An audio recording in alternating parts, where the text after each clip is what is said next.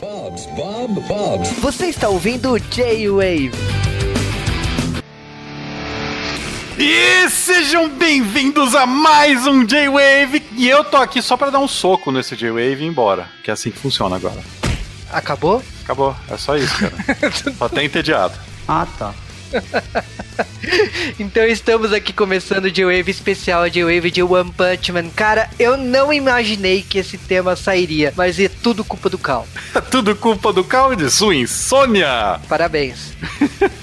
Ah, cara, é uma desgraça. Você tá uma da manhã é, rodopiando na cama, tal qual aquelas televisões de cachorro, sabe? Com frango girando, neste calor confortável que fez esse verão. E aí você abre o Netflix com um único objetivo: vou assistir uma coisa chata até dormir. Aí eu cliquei no primeiro link, sabe? Eu não vi o que eu cliquei. Parabéns. Doze episódios depois eu tive que ir pro trabalho. Eu acho que o único fã aqui então é o Dash.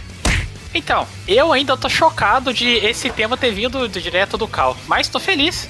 É, mas nós então vamos falar desta série. Ou não, na verdade a gente podia mudar de assunto agora. Por que os cocotinhos estão com essas carinhas?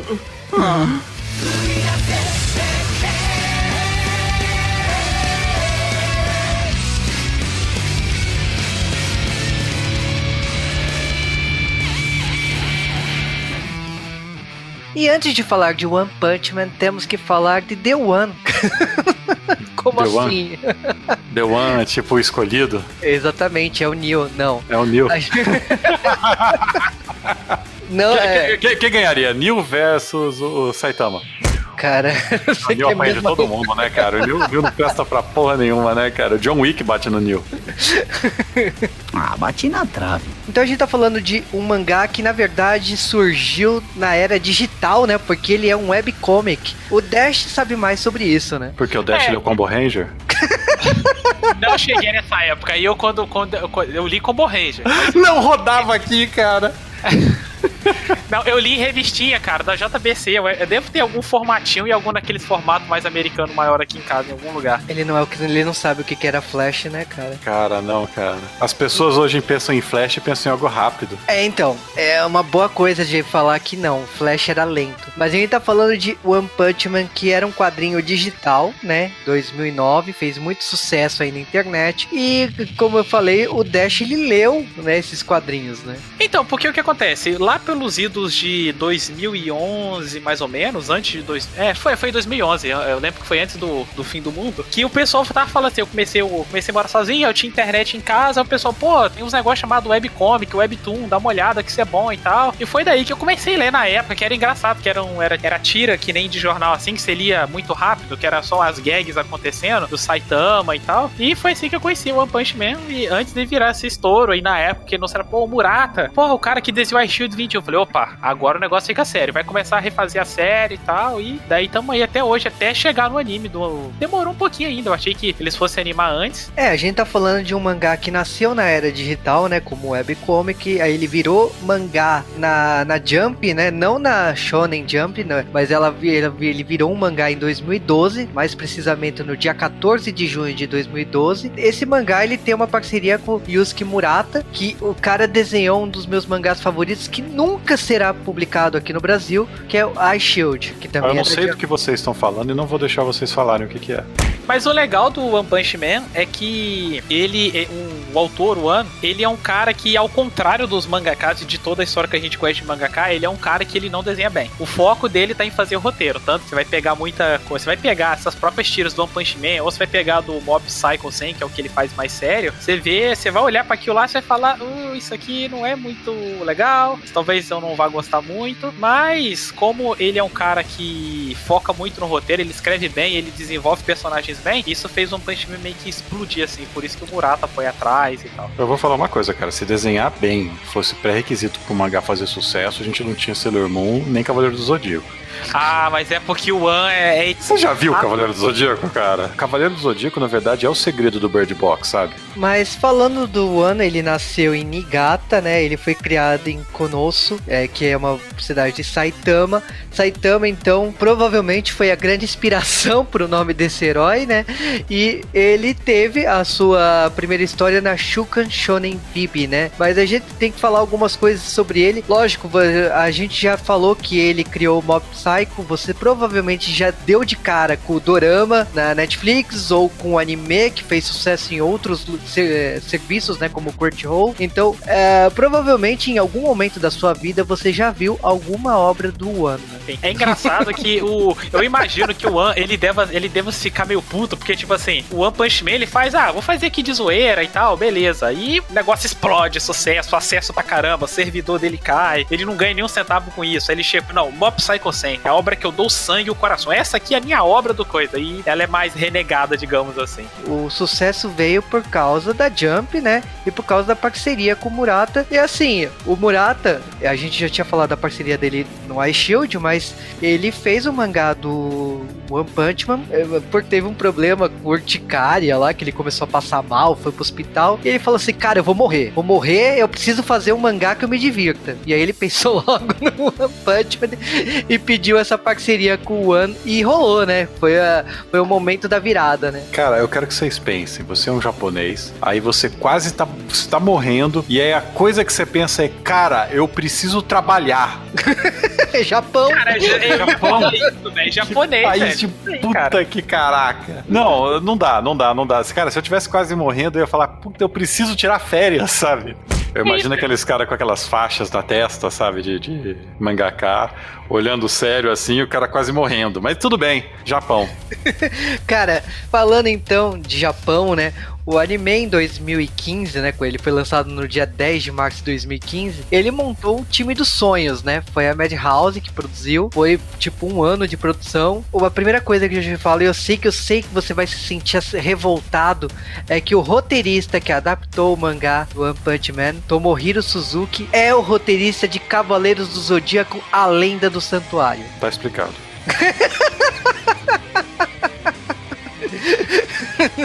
Brincadeiras à parte, ele também fez Lupin 3 Parte 4, que saiu recentemente, Tiger Bunny, e agora estreou um anime no Crunchyroll, Bug Pop and the Others, que é o, roteiri é o mesmo roteirista. Cara, como Você eu não que... gosto de Tiger Bunny. o carro não pode fugir, não pode andar em São Paulo. Não pode, não, cara. é que vocês não sabem como foi o meu processo de desotacusação, cara. Parabéns. Os ouvintes não sabem que a gente tentou falar essa palavra oito vezes. Ah, tá. Cara, nem, olha, eu vou te falar que assim. Eu sei que, bom, Lupin, Tiger Bunny são grandes obras aí. Agora, o diretor, o Shingo Natsumi, ele fez uma obra depois, Space Dandy, que ele levou todo mundo que trabalhou com ele no One Punch Man e fez essa obra. Eu vi o pôster dessa, dessa animação, é parece. Muito boa. É então... muito boa experiência. Lembrando que tem gente de Cowboy Bebop ali, roteirista Cowboy Bebop ali no meio. Exatamente. Agora, falando da abertura, teve Jam Project, né? A, a, a ah, música é, The Hero. Abertura. Cara, a banda é famosa, já veio pro Brasil acho que duas vezes, né? E isoladamente também os cantores vieram várias vezes, até mesmo ano passado veio can cantor do grupo. O Ricardo Cruz faz parte dela, a gente já entrevistou ele aqui no G-Wave. Eu sei, a música ela é bem caricata, bem anime song mesmo. É a mesma banda que canta Garo, então, assim, tem gente que gosta e tem gente que não gosta porque não gosta de anime song. Então, então você sabe que anime song foi uma coisa que eu parei nos anos 90? Falando assim, então, o One Punch Man, ele fez sucesso no streaming, né? Ele veio pro Brasil exclusivamente pelo Daisuki, da Bandai. De, lógico, o, da, o Daisuki não deu certo, enfim. Foi lançado pelo Crunchyroll. E aí, por fim, dublado, né? Ele veio pela Netflix em 2017, né? Desde então, né? Ele fez um sucesso em todos os lugares por causa da dublagem, né? Que é coisa que a gente vai comentar aqui também, né? Porque a dublagem é da Netflix, né? Foi encomendada pro grupo Matias, né? E teve vários dubladores famosos aí, que entre eles até o dublador do Seu Madruga, né? Agora vamos ver como dá um soco.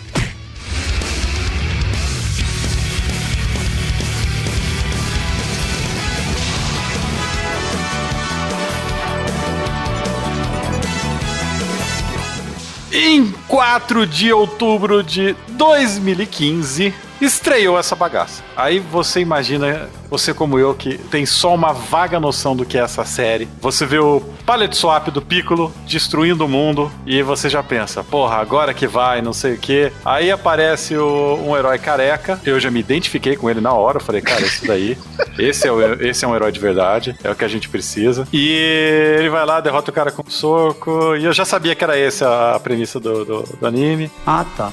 O problema é, pra mim, isso era coisa de uma da manhã, numa noite de insônia desgraçada de domingo pra segunda, eu acho. Nossa, você ia trabalhar no dia seguinte, que legal. Eu maratonei essa bosta, eu não dormi. Cara, você viu um cara que lembra o um Nameku Seijin e a cidade era Z. Ok. Você não pensou no Dragon Ball? Meu Deus! E foi aí que eu liguei a dublagem, porque eu percebi que tinha dublagem. Eu falei: se eu vou ver um anime, vai ser dublado, que eu não sou mais otaku. Porque tem alguém aqui que me fazia assistir séries em japonês sem legenda quando o meu japonês era totalmente rudimentar, três palavras. Hoje é Ah, quatro e ainda não ué, assisto. mas ele tava fazendo pelo menos você treinar, ué. Que nem. Não, que ele nem... tá fazendo sacanagem. O Juba fazia por sacanagem. Ah, entendi. Uhum. Pô, É porque você não estudava japonês naquela época, ok. É, a gente entrega as pessoas agora. Você estudava japonês sim naquela Eu, eu, eu sou aqueles caras lá que vai no, no Otakus Anônimos, sabe? Mas eu tô Tudo limpo bem. hoje, viu? Eu tô Eu limpo. ainda tenho a sua carteirinha de otaku, tá? Eu tô limpo hoje, viu? Tá, mas e aí essa série começa, ninguém entende o que tá acontecendo e o herói conta.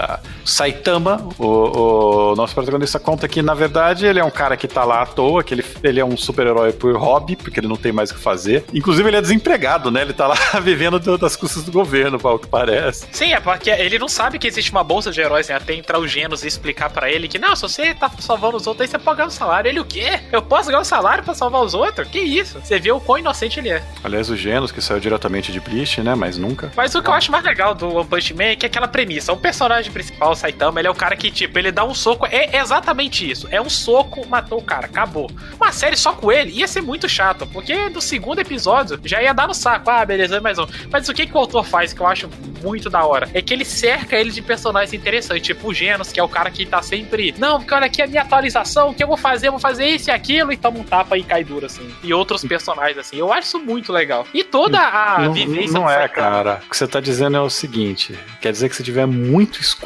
muito escuro no lugar, você acender um fósforo, tá, tá iluminado e tá valendo? Porque assim, é- é- ele é uma negação é, de personalidade, de ritmo, de, de coisa que drena, sabe? A impressão que eu tava vendo Power Ranger e o Saitama era o rock. Bela cara. comparação, bela Meu comparação. Deus, cara.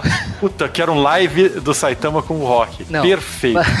Perfeito, cara. Não, por favor. Não, mas assim, é, ele como personagem, ele chega a ser irritante. Os momentos que ele aparece na série são, de fato, os pontos baixos da série. Aí a pessoa vai falar, cara, ah, você foi assistindo achando que ia assistir Dragon Ball. Não, cara, eu odeio essa bosta. Eu não assisto anime desse jeito. Eu fui sabendo que era uma sátira, eu queria rir da sátira, eu não ri. Mas, cara, eu acho assim, a gente tá contando a história dele e ele é engraçado que, como o Dash comentou, são os personagens secundários.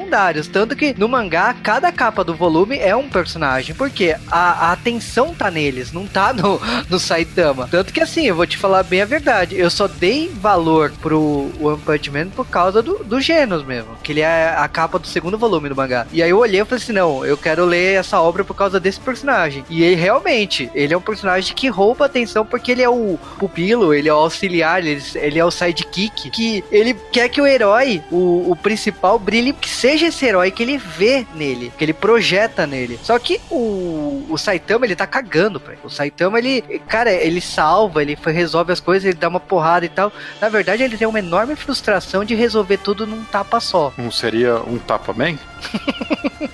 Depende se a turma da Mônica escreveu essa piada.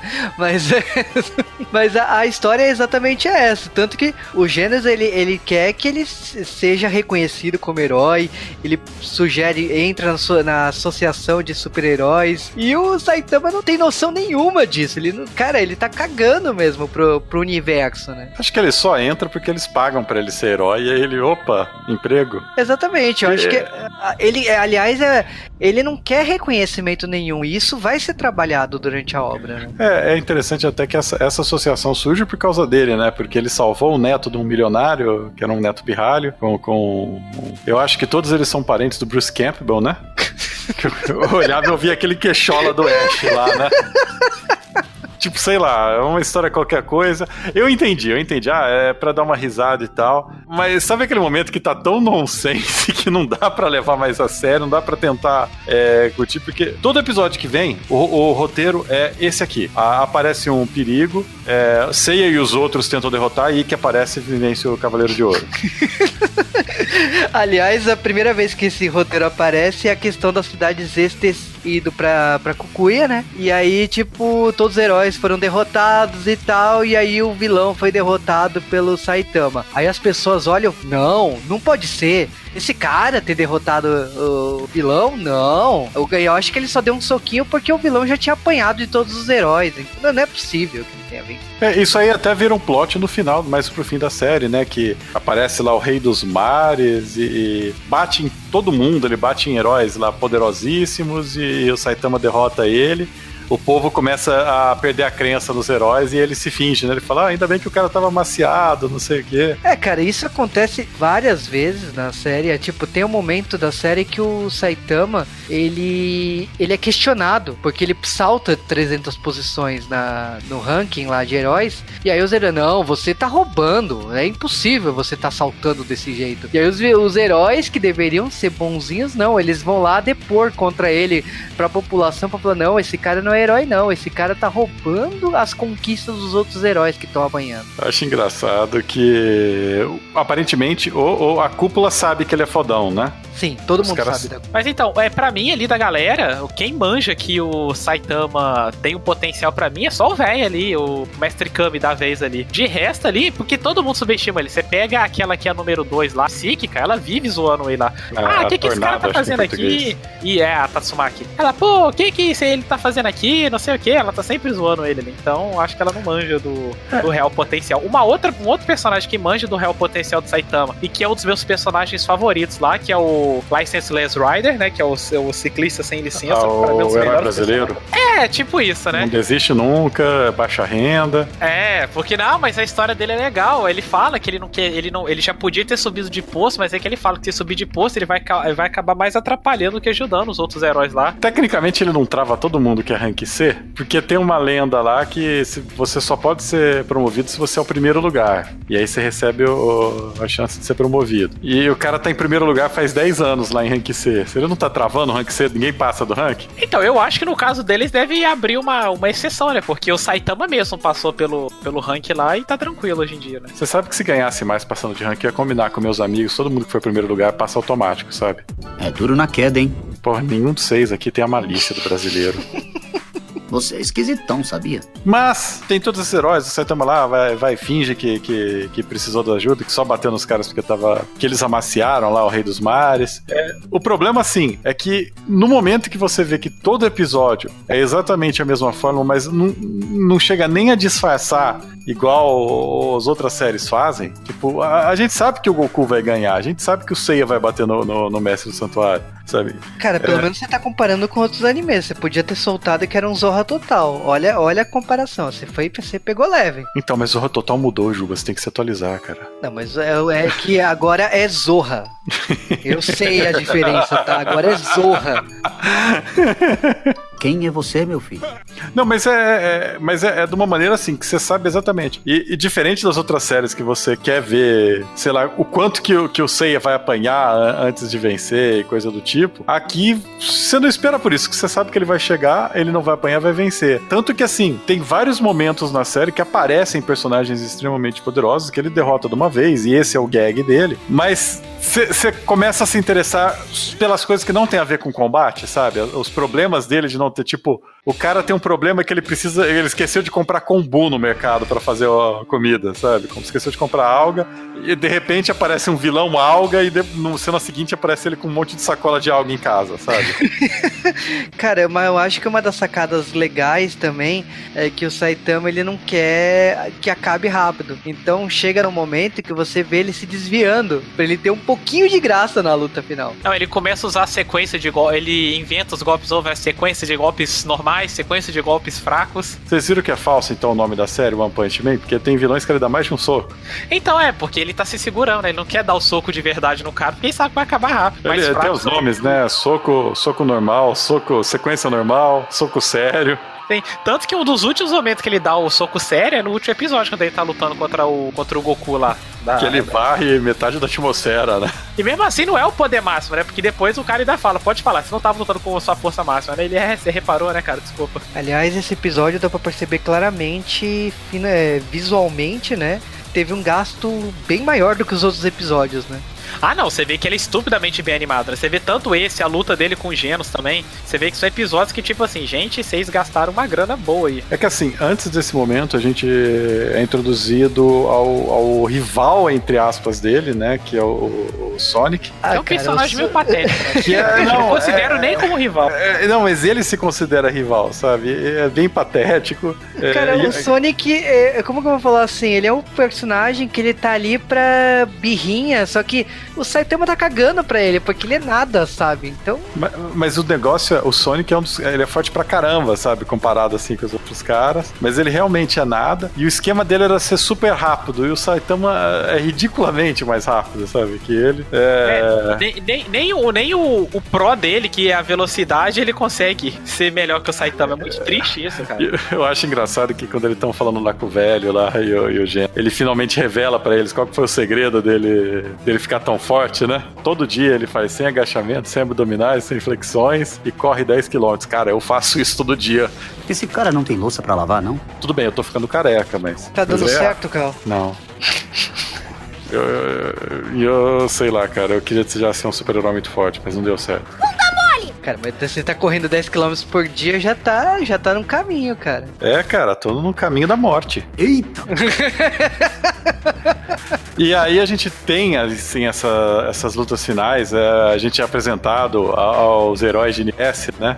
Eu, eu vou falar a real, tem, tem um deles lá, que, que é o Homem de Ferro do Mal, que parece que vai ser o vilão da próxima temporada, né? Ah, não, é o, o Metal Knight, né, que você fala, que ele nunca tá presencial no negócio, é sempre o robô, né? Tanto que quando no, vai, vai cair o meteoro, ele usa o golpe máximo dele. É, não funcionou, não tô aqui mesmo, né? Então, adeus pra vocês aí. O cara tá mais pro vilão do que tudo. Acho que relevante lá é, é- é o, é o- é o velho do, do Ryu e Ken lá, né? Que é um cara que é o cara que só luta na mão. E isso, que o, o, o objetivo dele passa a ser tornar o, o Saitama o aprendiz dele da te- das técnicas dele, que ele vê o potencial real do Saitama ali. Não, o Saitama tá um pouco se fudendo pra aquilo lá, né, cara? Pois é, não é? Pra que diminuir meu poder com essas técnicas aí? Né, a gente É. tem a Tatsumaki, né, que é a, que é a psíquica do, do negócio ali, que vive tirando o Saitama, coitado. Ah, os dois, na verdade, eles se, eles se veem duas vezes e se tratam duas vezes, cara. Eu Não sei se no mangá tem mais. Não, tem, tem mais um pouquinho mais pra frente, tem, tem uma saga com ela ali que eles acabam se resolvendo, assim. Mas que é uma na, personagem- na- assistindo a versão dublada, cara, eu aprendi várias gírias pra chamar pessoas de baixinho e de careca. Qual é o problema da carcereira de gaiola? Foi bom então, cara. No seu repertório foi atualizado. Foi, foi, cara. Agora eu posso fazer bullying muito mais efetivamente. É, no final o mundo tá sendo invadido por alienígenas, e aí você vê que fica lá o- uma meia dúzia dos super-heróis mais fortes do mundo, e um cara maneta tentando derrotar alienígenas. É, e o Saitama fica perdido na base lá do cara. Eu fico imaginando, o Saitama não podia dar um soco pra baixo destruir a base inteira logo no começo. Ah, mas A aí a base é é em cima da cidade. Provavelmente devia Ah, a cidade já tinha sido destruída, lembra? pelo meteoro, mas então ela tava sendo reconstruída, velho. Sacanagem com os caras, vai ter que. Não, a cidade foi destruída pela nave. Ah, é, tá certo. Ela chega e nossa. explode a nave. Porra, era só ele dar um, um soquinho lá e pronto. Cagado por cagado, cagava de novo, né, pô? É, eu. Ah, bati na trave. Mas, Mas é ba- cara, esse foi o momento que, que, que foi me irritando, sabe? Porque eu olhei e falei, cara, não tem nada aqui. Ele vai chegar, vai detonar, por que, que ele tá enrolando? E o Saitama, e eu acho uma das melhores reações que, de vez em quando, uma coisa que eu adoro que eles fazem no anime, é que eles mantêm o traço clássico do ano, assim, né, em alguns momentos. Aí eles põem lá o Saitama olhando pro cara, faz aquele show off todo ele. Ah, tá, só isso. Eu vou falar que tinha, tinha realmente personagens secundários que eu queria entender mais, queria que aparecessem mais. Aquele que aparece pelado, não. A Sailor Moon, não? Que isso, mas Cara, dos eu, eu vou falar, vou, a vou, Sailor Moon. Oh, boy magia. Afinal, de que lado você está?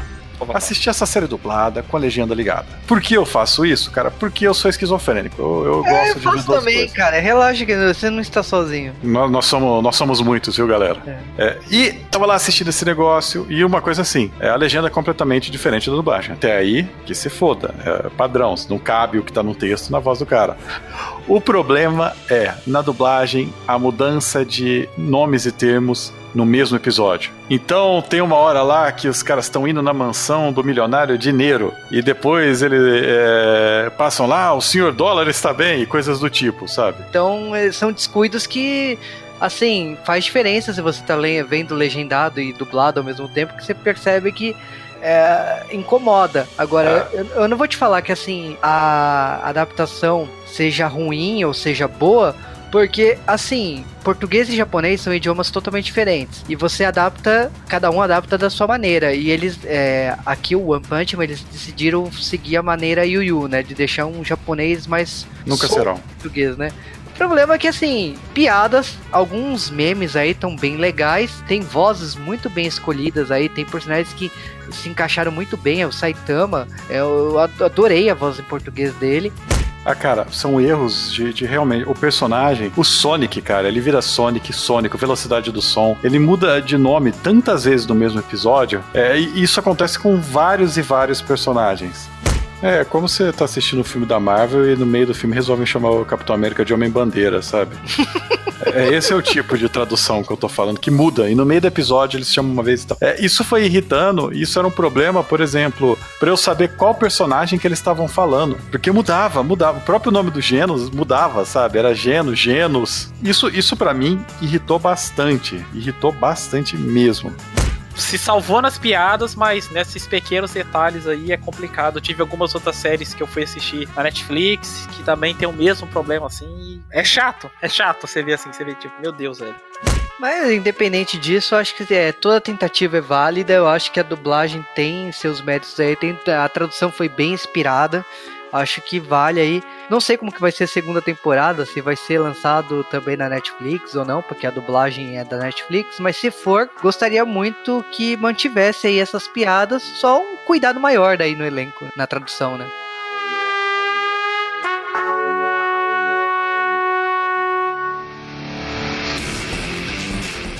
One Punch Man foi uma série que eu assisti por causa da insônia. Ah, tá. Sim, Parabéns. eu sofro de insônia. A insônia não sofre de mim. E eu assisti outras séries desse jeito, viu? Foi bom. Já foi, cara. Boku no Hero fez eu dormir em três episódios. Nossa, que maravilha. Nunca mais vou assistir aquilo. E já teve cast aqui no G-Wave de pouco no Rio. Já, já. Ainda bem que eu não tô nele. Seria uma detonação aqui que não cabe esse podcast. Aqui, aqui é um outro cast de super-herói, que também não é Tiger Bunny. Cara, é, pra mim, assim, eu vou falar real, pra mim o único anime de, de super-heróis que o Japão fez que foi bom foi Read or Die. E, e pronto. É, é, eu, eu, eu realmente, ó, assisti One Punch Man, não gostei. Na verdade, eu fui reclamar do anime, o Juba e o Death falaram, tio filho da puta, então vamos gravar. Mas você vai. Cara, a segunda temporada tá aí, você vai assistir, cara. Eu odeio vocês. A gente tá aqui pra isso. Mas é basicamente a minha opinião é, é a seguinte, cara. É, essa é uma série que eu acho que ela é extremamente recomendada para as pessoas que não ligam pra minha opinião. que bom. Né? Agora, pra quem gosta da opinião do Cal, tô vendo esse J-Wave aí, pronto. Não vai ver o Punch Man nunca. Cara, uh, One Punch Man, quando eu vi que ia ter o anime, eu fiquei bem feliz. Curti pra caramba o anime, porque essas gags são bem engraçadas. Fiquei feliz porque eu pude apresentar pra mais gente. Assim, falei, cara, assista aqui que você vai gostar e tal. E fiquei, adorei toda essa repercussão que ele teve de, de poder ter uma segunda temporada e tal. Só não foi mais cedo, porque, como a gente comentou, ele, como eles são várias tiras juntas que eles juntam, então não tem muito material pra se adaptar. Na época, ele tava bem próximo do mangá quando terminou o anime. Tinha, sei lá, eu chuto uns 15 capítulos assim pra frente ali. Então, agora que tiveram que dar um tempo, a, a lá Shingeki no Kyojin tiveram que dar um tempo bom pra poder ter bastante coisa. E agora dá pra ter uma segunda temporada aí. E espero que seja tão boa quanto a primeira. Infelizmente, o estúdio de animação não vai ser a. não vai ser a Madhouse. Ela teve que sair fora dessa vez. Mas espero que quem pegou a. quem pegou a tocha aí continue fazendo uma. com o mesmo nível de qualidade que a Madhouse aí, porque o Punch Man merece. É, falando do One Punch Man, cara, eu quando eu tentei assistir no Daisuki, acho que agora eu posso falar porque o serviço morreu e o, site era muito ruim, ah, travava absurdamente, tanto que eu Sim, nossa. eu parei de assistir o primeiro episódio e falei, vai ficar aí, não vou assistir. E aí demorou muito tempo pra eu voltar a assistir One Punch Man. Foi no, acredito que foi no Crunchyroll, e eu assisti legendado. E aí depois, eu, não, eu lembro que eu não assisti inteiro, eu não me empolguei com as gags. E aí quando saiu dublado, fui até o final. E aí eu me diverti bastante com, com a dublagem. Foi um pouquinho depois que o mangá começou a sair aqui no Brasil pela Panini, com um acabamento muito bom, diga-se de passagem. E veio com essa tradução bem inspirada também, né? O, igual a dublagem da Netflix. E eu me diverti com o que foi apresentado, tanto na, no anime como no mangá. Parte de seus méritos, sim, é da dublagem, mas eu assumo que normalmente mangá de gag, como Keion, que é gag, o... tem outros exemplos aí, principalmente de, garo... de garotinhas, né? Não é muito minha praia, né? O School Rumble e coisas do tipo, né? Não é muito minha praia. O One Punch Man tem uma pegada um pouquinho diferente, né? Não é isso, mas segue a mesma estrutura, né? De histórias bem curtas. Mas eu, eu me diverti com o personagem, acho que os personagens secundários são bem interessantes e acredito que uma segunda temporada eu vou assistir em japonês, né? Até porque se eu estudo japonês e gosto de falar em japonês, sou até meio ofensivo. Nossa, o cara assistiu dublado. Não, cara, vou, vou assistir legendado. Mas é aquela coisa, não é a minha obra favorita, assim, né? Mas eu acho que o One Punch Man merece ser falado, merece ser sugerido, merece ser recomendado. Tem pra pensar, lógico, funciona pra algumas pessoas e outras não. Pra mim, funcionou é, na terceira tentativa, né? Então, fica assim, fica a seu critério quando, em algum momento da sua vida, se, se você vai assistir o One Punch Man ou não, né? Vambora!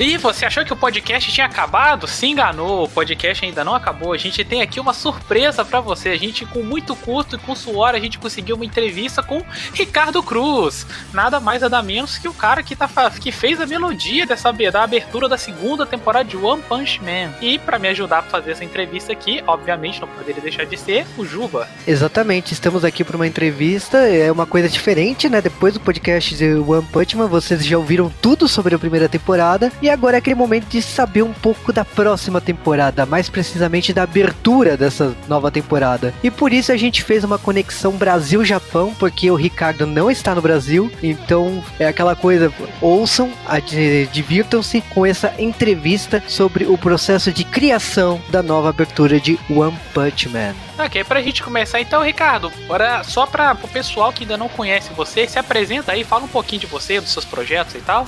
Sou Ricardo Cruz, fã de Tokusatsu, fã de anime, fã de cultura japonesa desde muito tempo, desde que eu me conheço por gente. Minha paixão pela, pelo Japão começou com os Tokusatsu da era da TV Manchete, com Jaspion, Changeman e toda, toda essa leva aí. Depois eh, conheci os animes de verdade através de Cavaleiros do Zodíaco. Morei no Japão em 99, fiz um intercâmbio para lá e voltando comecei a trabalhar mesmo dentro dessa desse mercado de anime, mangá, cultura japonesa no Brasil, fazendo revistas, trabalhei na Conrad Editora, no lançamento dos primeiros mangás em preto e branco com leitura invertida do mercado brasileiro, trabalhei na revista Herói, eh, ajudei a criar o primeiro anime Friends e participo da banda Jump Project desde 2005, fora um monte de outras coisas aí que eu fiz ao longo do caminho, esse é um resumão. E Ricardo, você sabe que a gente tava muito curioso pra perguntar isso, mas enfim, como surgiu o convite pra produzir essa música da segunda temporada de One Punch Man? O convite para produzir a segunda, a segunda abertura do One Punch Man veio é, do Jump Project, né? Eu converso assim regularmente com o Hironobu Kageyama pela internet. Então ele sempre vai me colocando a par, ó, vai ter, a gente vai fazer a segunda abertura do One Punch Man em tal data e até tal data manda uma demo do que você imagina de melodia para para série, né? No Jump Project os cantores são quem compõe as canções, né? Não, não existe um compositor externo. É, são os cantores, os criadores das músicas, tanto letra quanto melodia. A letra dessa vez ficou a cargo do Yukinojo Mori, que é um cara muito famoso da indústria. Ele fez a letra da Chala Rechala original, da We Power é, e de várias outras músicas famosas de anime. Ele fez a letra. E a melodia sempre acontece um concurso entre os cantores, eu, Kageyama, Masakendo, Masami Okui, Yoshiki Fukuyama e o Hiroshi Kitadani, né? Cada um manda a sua visão para a música e uma delas é aprovada pela gravadora e pela produtora do desenho. No caso da One Punch Man, a minha ideia foi aprovada, fiquei super feliz. Não imaginava, né, por, por se tratar de um anime tão grande, eu imaginei que pudesse haver uma politicagem, né, do próprio Kageyama querer fazer ou do Masakendo, mas não, eles escolheram a minha música por, por acharem a mais adequada. E o convite foi assim, né? O processo normal do Jam Project. Ó, gente, temos um anime para fazer a música, até o dia tal, mandem suas ideias e a gente vai ver todas as ideias de melodia que mandaram e vamos escolher uma. No caso, foi a minha escolhida. E para além disso, Ricardo, uma coisa que muita gente aqui deve estar se perguntando, eu particularmente estou perguntando, como é que é para você a sensação de ser o primeiro brasileiro a fazer uma música original pro anime e como é que foi esse processo de adaptação ou criação da música? É uma sensação extremamente é, de orgulho, sabe? Ser o primeiro brasileiro, é, primeiro estrangeiro, eu acho, viu? A fazer uma abertura, a criar uma abertura é, melodia, né? Melodia, a gente não tá falando de letra, né? Que nem eu disse na mensagem anterior, a letra não é minha, a letra é do lendário Yukinojo Mori. Mas fazer a melodia, né? De uma abertura de anime tão famosa que o mundo inteiro vai ouvir, que tá no Netflix é um orgulho, é um orgulho e uma, e uma oportunidade para fazer coisas cada vez mais incríveis é, pelo Brasil, né? Mostrar a força criativa que a gente tem aqui no Brasil e que isso dê visibilidade para outros projetos que eu faço, como o meu canal no YouTube e outras coisas, meus discos que eu quero, o meu disco, né? Eu quero lançar um disco novo em breve, é, então eu quero mostrar é, as minhas criações, né, através desse holofote que é fazer um tema gigante de anime pro Japão. E Ricardo, eu tô uma curiosidade que eu tenho que eu acho que muita gente tem também, o pessoal quer saber, como é que é se tornar o primeiro brasileiro a produzir uma música original pro anime? E o processo, a adaptação, a criação da música em português para japonês, como é que é isso? O processo criativo dessa música foi o seguinte: o Kagema me pediu a demo, é, me deu um prazo para entregar, e eu fiquei tão empolgado. Então vamos lá, vamos, vamos imaginar o que, que, eu, que, que eu penso para One Punch Man, né? Que eu fui tomar banho, que é onde eu, a água fica caindo da minha cabeça, assim, eu fecho o olho, sabe, meio que me, me isola do mundo, assim, né? O barulho da água, assim, tira os barulhos externos e, e eu consigo me concentrar e ali que eu imaginei a melodia é, dessa música. Gravei uma ideia básica no celular e passei o resto do dia é, melhorando essa ideia, né? Deixando essa ideia inteligível. Aí a gente faz um instrumental com guitarra, bateria, programado mesmo, assim, sabe? Tipo, bem simples, só para expressar a ideia para os japoneses.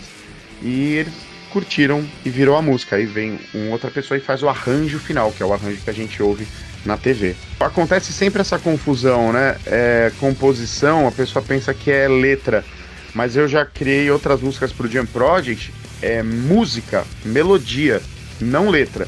Quando eu mando as músicas pro Jam Project, eu canto lá, lá, lá, lá, lá, lá, lá, lá, lá, lá, lá, não tem letra. Eu tô criando uma melodia. E agora eu pergunto para ti a questão da dificuldade de produzir essa canção. Foi muito difícil? Como que foi é, a criar essa música e a, a maior dificuldade? Qual que foi o ponto mais difícil de poder produzir essa canção? Cara, eu vou te confessar que essa canção não teve dificuldade.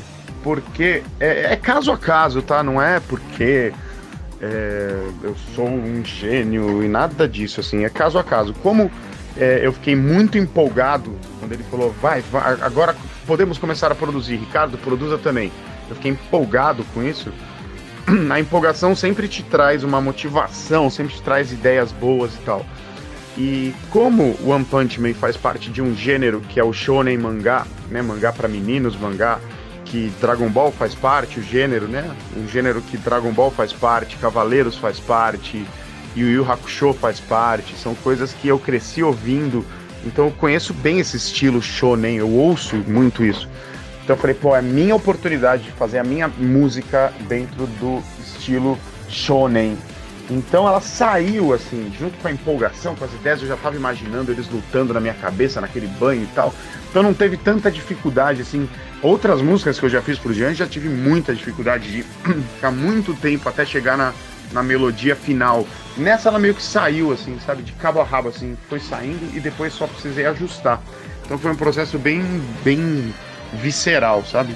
E as influências, Ricardo, já que você tá produzindo, já canta há um tempo, como é que é? Quais são as influências que você usou para fazer essa, essa música? As influências para desenvolver essa nova canção foram a, a, as músicas shonen de que eu cresci ouvindo, como eu disse antes, né? Quis fazer uma música bem poderosa que fosse condizente com o, a história do One Punch Man, com o Saitama é, dando o socão dele. Mas o pessoal do Japão, né, o pessoal da produtora, eles mandam um guia, não um guia, mas é uma referência de estilo pra gente, né? Pediram algo com, com punk rock, algo que não, não fosse tão diferente da primeira abertura em termos de estilo. Então você não pode também fazer uma coisa muito diferente. Mas eu, eu procurei trazer um clima mais, mais sombrio, que explodisse no refrão, sabe? Uma coisa mais. que começasse mais misterioso e tal.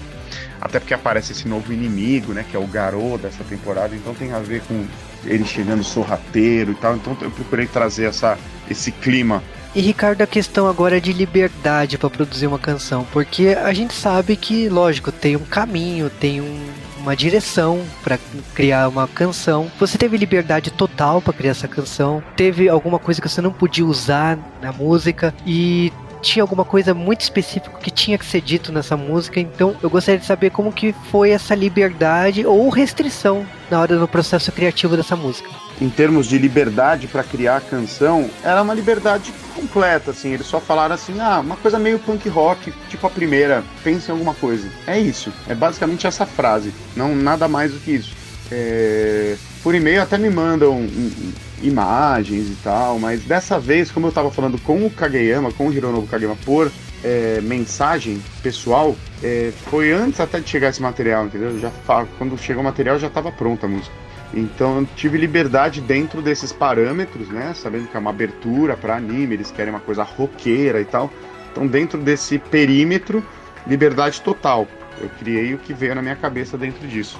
E uma curiosidade também que eu tenho, como é que é, é a gravação dessa canção junto com o Jump Project? Que eles estavam no Japão, você aqui no Brasil. É, foi, foi diferente agora que é uma abertura de um anime e tal? Foi a mesma coisa? Como é que foi todo esse processo de gravação? Sobre a gravação, ela foi feita no Japão é, e fazia muito tempo que eu não gravava junto com o Jump Project uma música no Japão. É, as outras músicas que eu gravava, que eu gravei, elas, eu gravava aqui no Brasil e mandava minha voz crua lá pro Japão para eles editarem e colocarem junto.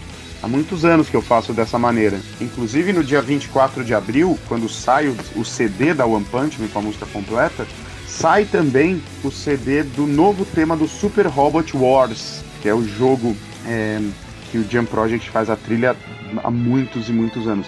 E a edição desse ano, a música também é minha, minha com o Hironobu Kageyama. A gente fez junto a melodia.